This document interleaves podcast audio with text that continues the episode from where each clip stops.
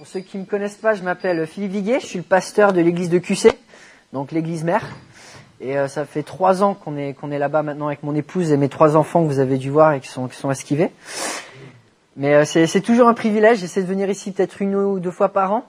Et aujourd'hui, ben, il y avait une opportunité, comme je pense que vos responsables sont partis euh, euh, déguster des vins et manger des hamburgers. Donc voilà, hein, euh, Stéphane nous envoie des, euh, des photos là tous les plein temps. Et à chaque fois, il y a un hamburger de, plus en plus grand. Mais en tout cas, ouais, c'est une très très grande job pour être avec, avec chacun de vous. On prie régulièrement pour vous, on vous a à cœur. Et euh, voilà, je, je suis très content de pouvoir être là avec vous ce matin. Un grand philosophe a dit un jour, peut-être, il en faut peu pour être heureux, vraiment très peu pour être heureux. Il faut se satisfaire du nécessaire. Donc Balou, l'ours du livre de la jungle, version Disney.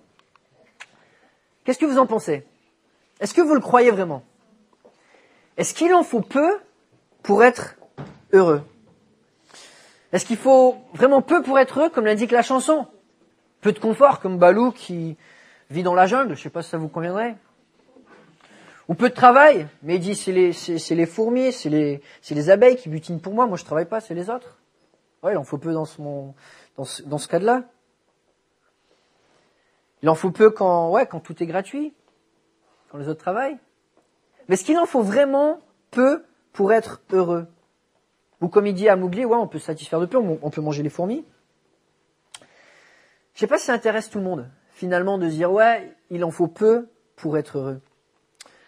Une recherche de Forbes sur les 400 personnes les plus riches du monde a montré que leur taux de satisfaction, donc de bonheur, était le même que les Inuits du Groenland, qui n'ont ni électricité ni eau courante. Alors on se dit, ouais, peut-être que finalement, est-ce que c'est les choses du monde qui vont satisfaire? L'apôtre Paul disait, j'ai appris à être satisfait dans l'abondance comme dans la disette. Mais avant de dire ça, euh, dans le contexte, il dit, j'ai été satisfait où ça? En Christ. Et est-ce que Paul était satisfait de peu? Non. Paul était satisfait de tout. Et ce tout, c'est en Christ qu'il a trouvé. Et on a été créé à l'image de Dieu, et c'est normal, on a envie de beaucoup. Créé à l'image de Dieu, on n'est pas satisfait de miettes. On a envie de grandeur, on a envie de vivre avec une puissance, on a envie de richesse, on a envie de connaissance, on a envie d'une vie qui compte. Est-ce qu'on peut vraiment dire je suis content de peu? Je pense pas. Et je pense pas que ce soit humain de dire je suis satisfait de peu. Pour être heureux, Paul voulait satisfaire de beaucoup en Christ, Dieu incarné, la perfection, la plénitude, l'excellence. Une fois qu'il a Christ, ouais, alors c'est vrai, le reste importe moins. Le monde ne satisfera jamais. Il n'en faut pas peu pour être heureux, il faut tout pour être heureux, et il y a seul Christ qui peut nous donner tout.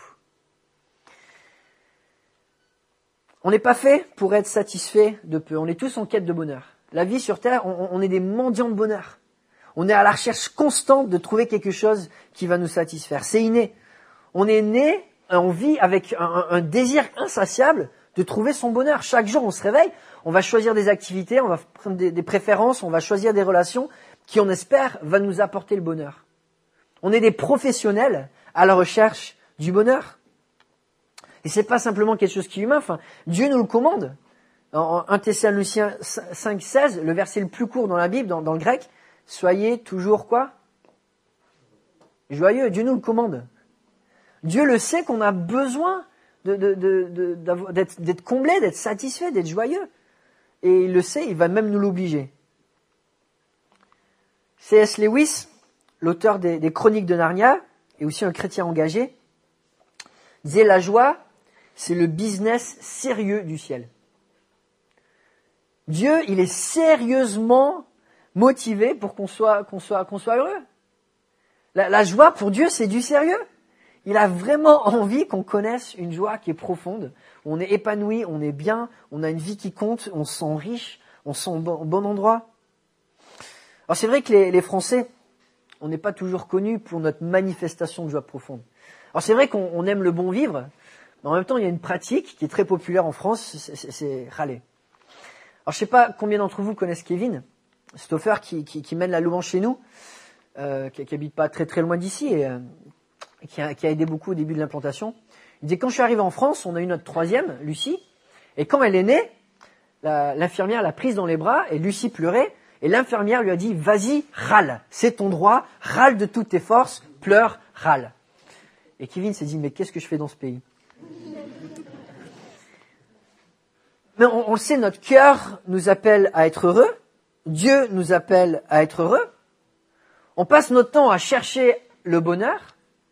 Alors, on va faire un petit bilan ce matin. Où c'est qu'on en est? Où c'est qu'on en est? On cherche notre bonheur constamment. Si on devait faire un test aujourd'hui, sur l'échelle, est-ce qu'on a vraiment ce bonheur que Dieu offre? Ou est-ce que finalement, ben, on a peut-être besoin de, de se réaiguiller pour pouvoir trouver le bonheur au bon endroit. C'est quand même frappant, hein. on devrait être plus doué que ça. hein. Quand on passe notre vie à chercher le bonheur, franchement, on passe, on, remplit nos agendas avec des choses qu'on pense qui vont nous apporter le bonheur. Et pourtant, souvent, même en tant que chrétien, des fois, on, se sent tellement loin de la vie comblée, de la vie satisfaisante, de la vie où on, est en paix, on est rayonnant, et la réponse de la Bible, c'est que oui, il en faut beaucoup pour être heureux. Il en faut vraiment beaucoup. Même toutes les richesses du monde, ça ne satisfait pas. John Rockefeller, qui est considéré comme la, personne la plus riche de l'ère moderne, on estime qu'à son point le plus haut, il valait 400 milliards de dollars. Je ne sais pas si vous pouvez compter. hein. Un jour, un journaliste lui a demandé euh, quand est-ce que vous aurez assez? Et il a répondu juste encore un peu plus. Même toutes les sensations fortes du monde ne suffisent pas. Il en faut tellement pour être heureux. Toute la gastronomie du monde ne satisfait pas pour que on mange le meilleur repas du monde et le lendemain on se dit ben c'est bon, je suis satisfait. J'ai plus besoin de manger un bon repas comme ça pour le reste de ma vie. On est toujours en quête d'être comblé. Et les choses du monde ne peuvent pas satisfaire. Même les plus beaux couchers de soleil, même les plus belles beautés de la nature, ça satisfait pas pour qu'à la fin de la journée on se dise je suis complètement comblé. On a besoin de beaucoup pour être heureux, on a besoin de tout pour être heureux. On vit dans un monde qui est plein de distractions. On cherche son bonheur comme l'argent de Rockefeller, encore un petit peu plus, peut-être à gauche, peut-être à droite. L'apôtre Paul avertissait les chrétiens d'Éphèse en, en leur mettant en garde de ne pas être ballottés comme les enfants qui vont de droite à gauche en cherchant une satisfaction. Alors là, il parle en, en particulièrement dans, dans la doctrine, mais dans des manières de penser qui disent bah, peut-être que si je pense comme ça, ou si j'agis comme ça, j'aurai plus de bonheur. Et il leur dit, ainsi nous ne serons plus des petits enfants ballottés et emportés à tout vent quand on est en Christ. Alors j'ai une fille qui a 16 mois, et ma fille de 16 mois, elle est ballottée à droite, à gauche, et elle cherche son bonheur en essayant de découvrir ce que le monde peut lui offrir. Alors le mois dernier, on a noté avec mon épouse toutes les choses qu'elle a commencé à faire pour la première fois. Par exemple, même ce matin pendant le culte, pendant que Mathieu parlait, elle était assise au premier rang, elle s'est retournée vers moi et m'a fait Chut mis le doigt sur la bouche, c'est la première fois qu'elle faisait ça. Elle fait des nouvelles choses. Il y a quelques jours, elle a pris un concombre quand on rattrapait des, rentrait des courses, elle, elle s'est mise à le manger comme ça. Elle a appris à souffler dans un harmonica. Euh, cette semaine, presque tous les matins, alors je suis allé la chercher dans, son lit, elle m'a regardé et on parle anglais à la maison, elle m'a fait Papa, you're so sweet. Papa, t'es trop gentil. Voilà, tu te sens bien pour la journée, quoi. Alors comme ça, elle apprend, elle fait des choses nouvelles qui peuvent être mignonnes. Des choses qui sont moins mignonnes. Elle a commencé à écrire sur les murs. Elle a commencé à apprendre ce qu'elle trouve et à le jeter aux toilettes. Ou quand son frère et sa sœur étaient dans le bain, elle a pris un, un- une trousse de toilette, elle a tout vidé dedans. Elle a escaladé sur le lit superposé. Alors que même, il n'y a, pas la marche d'en dessous, elle est cassée, on ne sait pas comment elle a fait, elle est haute comme ça. On ne sait pas. Elle a poussé ma guitare pour la faire tomber, pour voir quel bruit ça faisait, puis elle a mis des bâtons de sucette dedans aussi. Elle a mis des lingettes au frigo. On ne sait pas comment y arriver, mais on a retrouvé des lingettes au frigo. Elle a appelé la police. Alors là, faut le faire quand même. Hein. Il y a un télémarketeur qui a appelé, j'ai raccroché, j'ai mis sur la table basse. Elle a pris le téléphone, tout, tout, tout. Et puis, c'était la police. Elle a arrêté la machine à laver, c'est toujours pratique pour une maman qui est toujours débordée. Elle a allumé le four, alors ça c'est très sécuritaire. Des fois, je mets aussi mon ordinateur sur la table basse. Dès que j'ai le doute tourné, elle va frapper dessus. Elle m'a supprimé des trucs. Elle prend la nourriture de chien, elle a pris la nourriture de chien, elle l'a distribuée dans tout l'appart. Alors le chien, il aime bien. Bon, c'est mieux que le mois dernier où c'était mis à le manger. Et tout ça que depuis quelques semaines. Et ma fille, elle est désespérément en quête de bonheur. De dire, peut-être que ça, finalement, ça va me satisfaire. Peut-être que, que ça, bah, ça va m'apporter plus de joie. Et là, j'ai l'impression que elle a une liste de choses à faire avant ses deux ans. Détruire mon lit, détruire ma chambre, détruire ma maison, détruire la ville, détruire le monde. Mais elle est en quête de bonheur. Elle veut savoir ce qui va la combler et l'emporter à droite à gauche. Et Paul utilise cette image de l'enfant pour mettre en contraste les, chrétiens qui sont mûrs dans leur foi et les chrétiens qui ne le sont pas. Et les chrétiens qui sont mûrs, Paul va le dire, ils ne sont pas emportés à droite à gauche parce qu'ils ont compris où trouver le sens à leur vie. Et ceux qui sont moins mûrs, bah, on va chercher le bonheur à droite, à gauche, dans les distractions, dans les autres occupations. Alors ce matin, on fait un bilan. Est-ce qu'on est mûr dans notre quête de bonheur ou est-ce que finalement, quand on regarde à nos journées, on est facilement distrait en essayant de le chercher à droite, à gauche et, finalement sans vraiment trouver cette profondeur que Dieu nous offre Est-ce qu'on est, est qu'on a une joie qui est mûre et profonde ou est-ce que finalement on tourne un petit peu en rond? Dieu nous a créés pour qu'on soit satisfait de beaucoup et Dieu nous offre cette joie. Aujourd'hui, j'aimerais qu'on regarde dans un passage de la Bible. Donc je sais vous êtes dans l'évangile de Jean, alors euh, c'est un petit spoiler parce que ça sera en avance. Mais je vous invite à, regarder en Jean chapitre 16.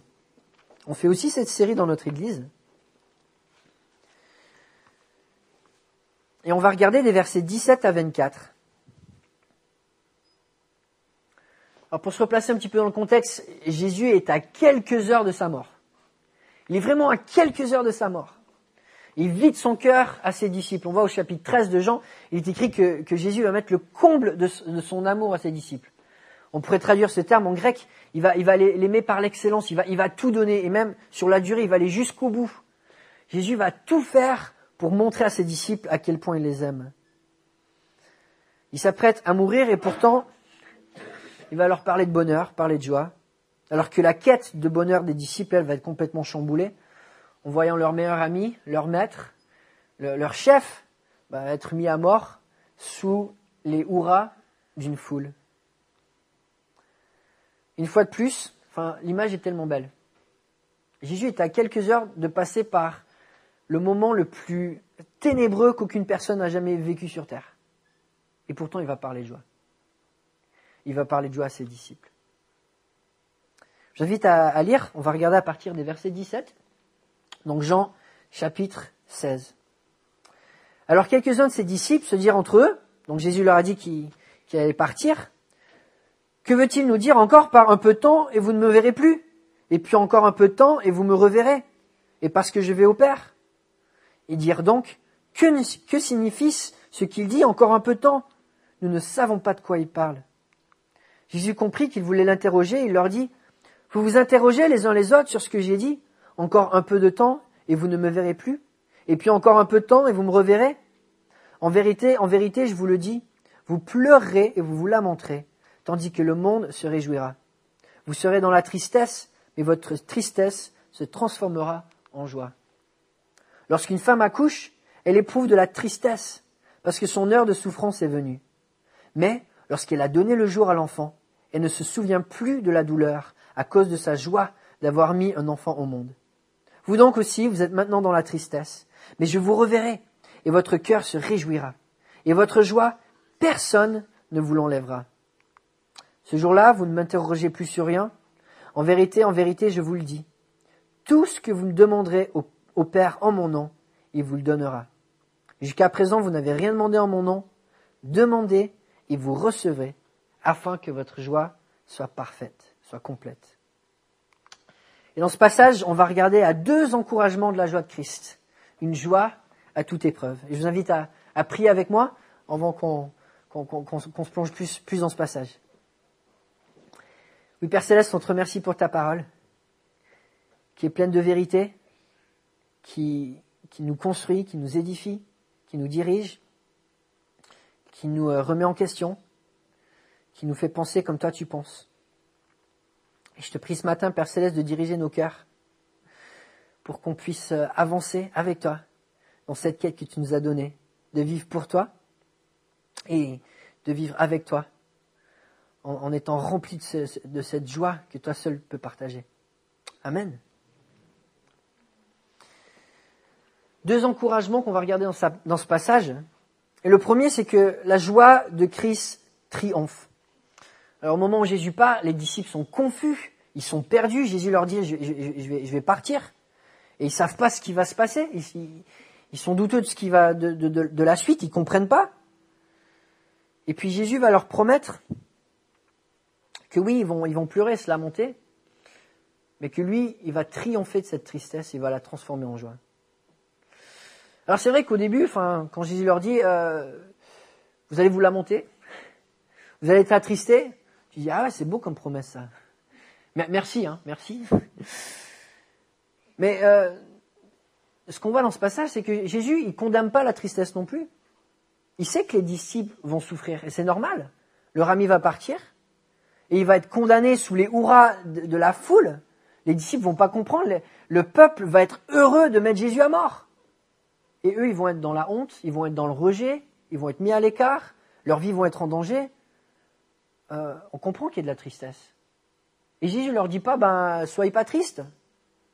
Il leur dit, non, c'est normal d'être triste, mais votre tristesse, elle va être transformée. Moi, je vais la transformer en joie. C'est vrai que les disciples vont vraiment se sentir seuls. Ils ont trouvé leur bonheur en Jésus. Et les chefs religieux et la foule, eux, vont chercher leur bonheur en mettant Jésus à mort. Ils vont se réjouir de cette mort. Et il y a vraiment de quoi être triste. Ce qui va se passer, c'est ignoble, c'est de l'injustice, c'est indescriptible, c'est intense. Mais cette tristesse, elle n'est pas là pour durer. Elle va être transformée en joie. Et Jésus leur promet. Il doit mourir, bien sûr, pour satisfaire euh, le sacrifice pour nos péchés, pour sauver l'humanité.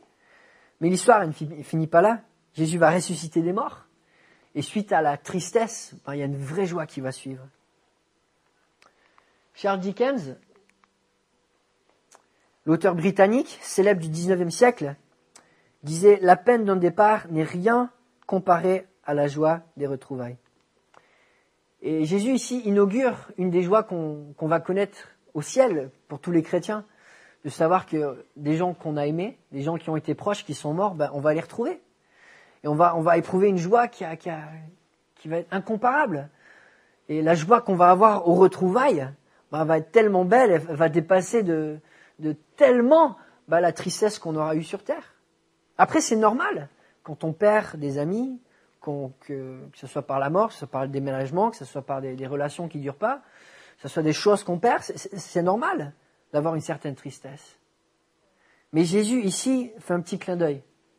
Avec cet exemple où il nous montre concrètement que la tristesse, lui, il la transforme en joie. Et ce qu'il veut nous rappeler, c'est qu'en Dieu, il n'y a aucune tristesse qui ne va pas passer. Et il n'y a aucune joie dont le plaisir ne va pas durer. Ça, c'est ce que Dieu offre. Aucune tristesse qui ne va pas passer et aucune joie qui ne va pas durer. En Christ, la peine se transforme en joie. Jésus en premier, en, ressuscitant des morts, inaugure la joie du ciel. Cette joie, ben, on la voit dans l'Apocalypse, quand il n'y a plus aucune larme, il n'y a plus aucune douleur, il n'y a plus aucune peine, il n'y a plus de mort, il n'y a plus de deuil, il n'y a plus de cri, il n'y a plus de douleur. Au ciel, on va, on va goûter cette, douceur, ce réconfort, cette joie profonde. Mais en même temps, euh, qu'est-ce qui va nous rendre heureux au ciel? Est-ce que d'avoir une grande maison? Est-ce que c'est euh, d'avoir des beaux paysages? Là, on a un monde qui a été détruit par le déluge, on n'a que des restes, hein. on ne sait pas comment c'était avant. Qu'est-ce qui va nous rendre vraiment heureux au ciel? Et, la réponse, c'est Jésus, c'est parce qu'il est là. Si Jésus n'était pas au ciel, ben, ça ne vaudrait même pas la peine d'y aller. Et d'avoir une relation sur, terre avec Jésus, ben, c'est déjà la réponse à, cette joie qu'on recherche. La définition de la souffrance dans la Bible, la souffrance, c'est l'absence de Dieu. La souffrance, c'est un vide, on est d'accord. Pourquoi est-ce qu'on souffre ben, Parce que notre corps, il n'est pas complet. Parce que nos relations, elles sont pas parfaites. Parce que notre environnement, il, y a des manques. La souffrance, par définition, c'est un manque. Et, Dieu, par définition, ben, c'est lui qui remplit toute chose. Le contraire de la souffrance dans la Bible, c'est la présence de Dieu. Il n'y a pas plus opposé que la souffrance que Dieu. Et Dieu, il est là pour nous combler ben, qu'on a de la souffrance, qu'on a de la peine, qu'on a du vide. John Piper disait sur la mort de Jésus, la meilleure nouvelle de l'Évangile est que le Créateur suprême et glorieux de l'univers a agi en la mort et la résurrection de Jésus-Christ pour enlever tous les obstacles entre nous et lui-même, afin que nous puissions trouver une joie sans fin en regardant et savourant sa beauté infinie. Alors je pense des fois à John Piper, il utilise tous ses mots préférés dans la même phrase. Mais l'idée, c'est de dire que Jésus, il est mort pour enlever tous les obstacles qu'il y aurait entre nous et la présence de Dieu. Entre nous et le bonheur qui est complet. Jésus, il a fait ça pour qu'on n'ait plus d'excuses, pour qu'on soit plus si distant de cette joie que Dieu nous donne, pour qu'on puisse triompher avec lui. Il y a deux semaines, on célébrait la Pâque. Il y a 1988 euh, ans, a priori un, un vendredi 3 avril de l'an 30, Jésus est mort sur la croix. Et Jésus, et même si Jésus a institué la scène qu'on a partagée aujourd'hui, je me demande pourquoi est-ce qu'on la célèbre aujourd'hui? Pourquoi est-ce qu'on la célèbre les dimanches? Jésus, il est mort un vendredi. Pourquoi est-ce que les chrétiens ils se réunissent le dimanche? Parce qu'il est ressuscité. Et la résurrection, c'est la joie. C'est la victoire, c'est le triomphe. Si on voulait une, relation de balle, peut-être on se réunirait le lundi ou, ou le vendredi, je sais pas. Et Dieu nous dit, ben, on va se réunir le premier jour de la semaine avec euh, l'idée du renouveau, de la victoire. On, commence quelque chose, on, revit. Moi, je trouve ça beau qu'on célèbre en tant que chrétien le dimanche, le premier jour de la semaine. Je sais pas si vous avez déjà réfléchi, mais euh, si Dieu il a fini la création un samedi, ça veut dire qu'il a commencé un dimanche. Le, commencement de la vie, ça a commencé un dimanche. Et c'est ce qu'on célèbre. Le renouveau, la victoire, la vie. C'est pour ça qu'on est réunis. C'est pour ça qu'on est là ce matin, un dimanche matin. On veut célébrer cette victoire, cette vie, cette abondance, cette espérance qu'on a en Christ. Ouais, il y a la tristesse, il y a eu la mort de Jésus, mais aujourd'hui on célèbre la victoire, le, triomphe de la joie. Il y a certaines choses qui meurent, mais en Christ, toutes choses renaissent. Alors la joie en Christ, comme on l'a vu, euh, elle triomphe. Et puis c'est aussi une joie qui endure. Une joie qui endure. Je relis à partir du verset 21. Lorsqu'une femme accouche, elle éprouve de la tristesse parce que son heure de souffrance est venue. Mais lorsqu'elle a donné le jour à l'enfant, elle ne se souvient même plus de la, de la tristesse, de la douleur, à cause de la joie d'avoir mis un enfant au monde. Vous donc aussi, vous êtes maintenant dans la tristesse, mais je vous reverrai, votre cœur se réjouira, et votre joie, personne ne vous l'enlèvera. Ce jour-là, vous ne m'interrogerez plus sur rien. En vérité, en vérité, je vous le dis, tout ce que vous demanderez au Père en mon nom, et vous le donnera. Jusqu'à présent, vous n'avez rien demandé en mon nom. Demandez et vous recevrez, afin que votre joie soit complète. Une fois de plus, Jésus affirme que la tristesse, elle est passagère. Comme une femme qui accouche, il y a de la douleur, mais c'est dans le moment. Et puis la joie qui arrive après, elle est beaucoup plus riche. Je ne sais pas si ça vous arrive de lire le dictionnaire. Alors, je vais vous montrer la, la définition de la langue française de la joie. Et dites-moi si vous trouvez quelque chose qui cloche. Alors la joie, sentiment de plaisir, de bonheur intense, caractérisé par sa plénitude et sa durée limitée, et éprouvé par quelqu'un dont une aspiration, un désir est satisfait ou en voie de l'être. Qu'est-ce qui cloche? Durée limitée. C'est quand même pas frappant que la langue française définit la joie comme quelque chose qui ne peut pas durer. Et oui, mais c'est ce que le monde offre. La joie que le monde offre ne peut absolument pas durer. Elle peut pas satisfaire, elle peut pas combler. Et la culture nous le dit, elle le confirme. La joie qu'on a, elle ne peut pas durer. Alors oui, on va à gauche, à droite, et on cherche quelque chose qui va nous distraire parce que cette joie, on ne peut pas l'atteindre. le monde ne satisfait pas, mais Jésus, lui, satisfait. Et comment il satisfait? Ben, Au travers d'une relation qui va durer. Une relation qui, où il y a un engagement, où il y a, des échanges, où on est proche de lui. Et là, il va encourager ses disciples, ben, vous voulez connaître ses joies, ben, il faut prier. Il faut passer du temps avec moi. Il faut demeurer en moi. Et là, c'est la continuation du passage, enfin, du chapitre avant, où Jésus va dire à ses disciples, chapitre 15, verset 4, demeurez en moi, et je ferai quoi? Je demeurerai en vous. Et le, terme grec pour demeurer, on peut le traduire par rester, ou des fois dans la Bible, c'est traduit par tenir ferme. C'est quelque chose qui est là pour durer, pour être établi. Il va dire dans, chapitre 15, si vous demeurez en moi, que mes paroles demeurent en vous, vous demanderez ce que vous voudrez, cela vous sera accordé. Et je vous ai dit cela afin que ma joie demeure en vous et que votre joie soit complète. Jésus offre une joie qui demeure, pas une joie qui est passagère. Parce que la joie qu'il offre, ben, elle est au cas d'une relation, une relation qui ne peut pas être brisée. Et Jésus va dire à ses disciples, la joie que vous donne, il n'y a personne qui peut vous l'enlever. C'est une joie qui est invincible. Parce qu'une fois qu'on commence une relation avec Jésus, il n'y a, a, rien qui peut l'arrêter. Il n'y a rien qui peut l'arrêter. Moi j'aime bien quand, quand, Dieu parle à Moïse dans, dans le buisson, et quand on dit Dieu, ben, c'est Jésus, parce que Jésus c'est le seul qui s'est manifesté sur terre. Enfin, en Jean chapitre 1 verset 18, il est écrit, personne n'a jamais vu le Père. Donc celui qui parle dans la nuée dans l'Ancien Testament, c'est le même qui revient dans la nuée dans le Nouveau Testament. Et Jésus qui va dire à, à Moïse, je suis le Dieu d'Abraham, pas j'étais. Mais en ce moment, là, on est toujours potes. Ça s'est jamais arrêté.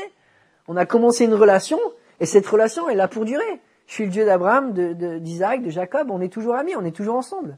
Et leur joie, elle est toujours là. Contrairement à ce que le monde offre, la joie que, Christ offre, elle, est vraiment invincible. Et la recette, ben, il va nous dire, c'est la prière. Ça vous est déjà arrivé d'avoir une joie que vous n'avez pas partagée? Enfin, je sais pas, si vous gagnez au loto, par exemple, et vous ne pourriez pas le dire à personne. Est-ce que ça serait vraiment de la joie? Par, définition, la, la, joie, c'est quelque chose à partager. Et quand on regarde dans la Bible, pourquoi est-ce que Dieu est joyeux? Pourquoi est-ce que Dieu est joyeux? Qu'est-ce que Dieu, le Père, dit quand il voit son Fils? Voici mon Fils dans lequel je prends plaisir. Il est joyeux parce que c'est une Trinité parce qu'il y a une pluralité, parce que Dieu le Père prend plaisir en Dieu le Fils, Dieu le Fils prend plaisir en Dieu le Père, et le Saint-Esprit prend plaisir dans le Père et dans le Fils. Dans la nature de Dieu, il y a de la joie parce qu'il y a une Trinité. Et parce que cette joie, elle est partagée. Et nous, si on veut connaître la joie, bah, c'est pas en nous, isolant, c'est en se rapprochant de Dieu. Il n'y a, pas d'autre définition de la joie qui soit aussi réelle que la joie qu'on connaît avec un Dieu, avec le Dieu qu'on a. Il y a une gamine qui disait à sa maman, je fais plein de câlins à mes pluches, mais elles ne me font jamais de câlins en retour. Et euh, je sais pas si euh, votre carte de crédit a déjà essayé de vous faire une petite tape dans le dos, ouais, vas-y, continue, tu vas bien. Non, on peut investir notre, temps pour, avoir des choses du monde, mais ça donne rien en retour. Ça donne rien en retour. Les choses du monde ne peuvent pas donner une joie complète parce qu'il n'y a pas de relation. Et puis quand on a des relations avec les gens du monde, bah, c'est imparfait. Euh, enfin, faut pas halluciner, on, le sait. Hein. Enfin, je connais personne dans mon église ou ici ou ailleurs qui dit ouais Philippe, euh, quand je suis avec toi, j'ai une joie complète. Enfin, J'hallucine pas, je sais que c'est pas vrai, je sais que c'est impossible. C'est pas un être humain qui, qui, va permettre à une autre personne d'avoir une joie complète. Même ma femme qui, qui m'aime bien au-delà de ce que je mérite, elle me dirait jamais ça elle n'est pas stupide. Nos meilleurs amis, nos conjoints, elles peuvent, peuvent pas, ne peuvent pas satisfaire.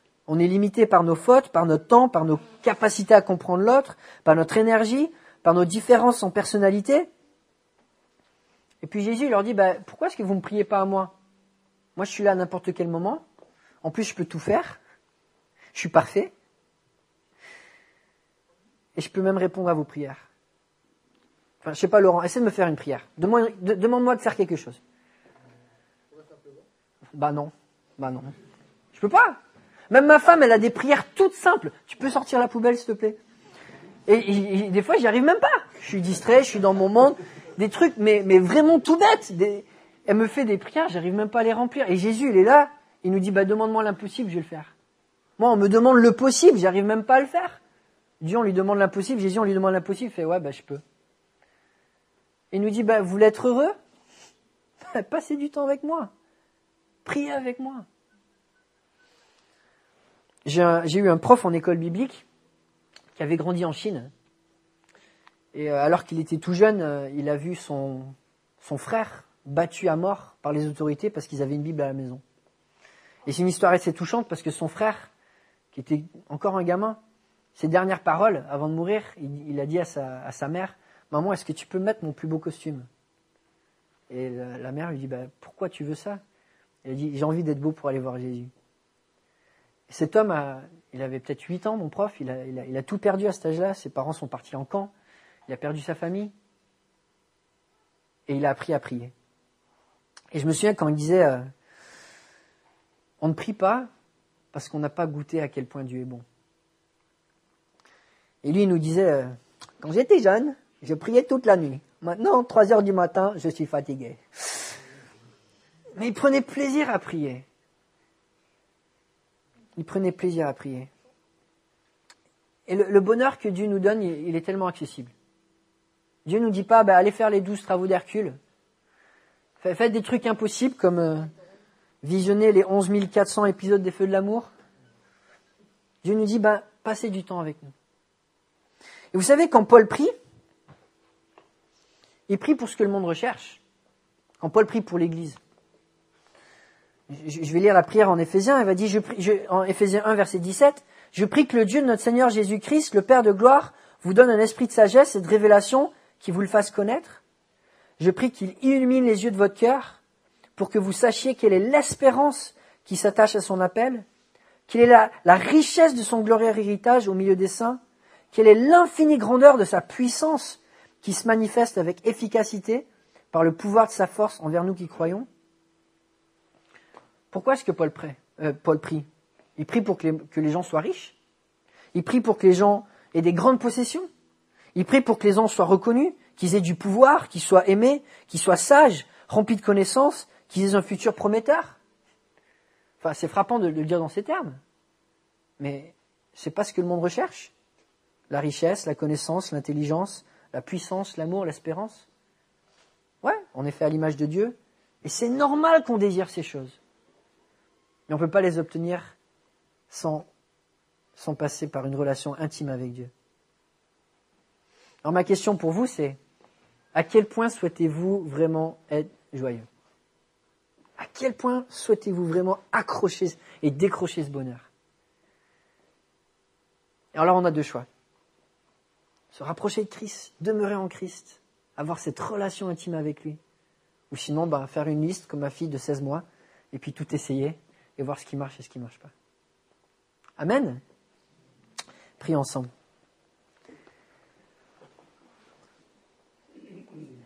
Père Céleste, merci pour ta parole. Merci pour cet exemple de Jésus qui, même avant de mourir, avant l'heure de la puissance des ténèbres, il a, parlé de joie à ses disciples. Il a reflété ta joie, ta paix. Et euh, cette joie, elle est disponible. Et ça ne veut pas dire qu'il n'y a pas de tristesse sur la terre. Ça ne veut pas dire que notre vie, va être facile. Mais tu nous promets de, transformer notre tristesse en joie. Et tu nous promets de nous combler. Et je te prie, Père Céleste, de, toucher nos cœurs pour nous donner envie aujourd'hui de peut-être changer quelques habitudes, de peut-être mettre de côté des, choses qui ne sont pas de toi et de mettre en priorité de passer du temps avec toi et de prendre plaisir à passer du temps avec toi. En ton nom Père céleste. Amen.